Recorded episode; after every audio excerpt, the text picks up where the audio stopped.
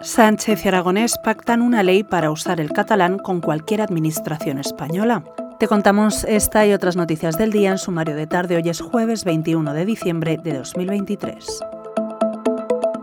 El presidente del Gobierno, Pedro Sánchez, y el presidente del Gobierno de Cataluña, Pere Aragonés, han alcanzado cinco acuerdos en el encuentro que han mantenido este jueves en el Palau de la Generalitat en Barcelona, entre los que destacan la convocatoria de una reunión de la mesa de diálogo y una ley de garantía del plurilingüismo en cualquier administración pública española.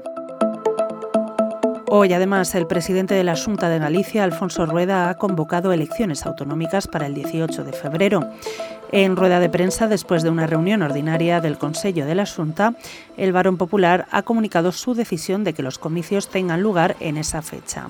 Estas son las primeras elecciones que convoca Rueda, que sustituyó a Alberto Núñez Feijóo en la presidencia de la Junta en mayo de 2022. Por otro lado, hoy en The Objective publicamos que la presidenta del Congreso, Francina Armengol, alecciona a los diputados con una guía para que usen un lenguaje denominado no sexista.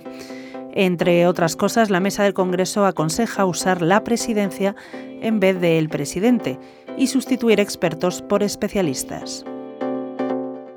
Para terminar, este jueves el Tribunal de Justicia de la Unión Europea ha respaldado la legalidad de la Superliga, desafiando así la posición del abogado general de la Unión Europea. Los jueces han concluido que la prohibición impuesta por la UEFA y la FIFA a esta competición privada, respaldada por destacados clubes como el Real Madrid y el Fútbol Club Barcelona, viola la legislación europea. Lo dejamos aquí por hoy. Recuerda que tienes estas y otras muchas noticias en theobjective.com. Volvemos mañana.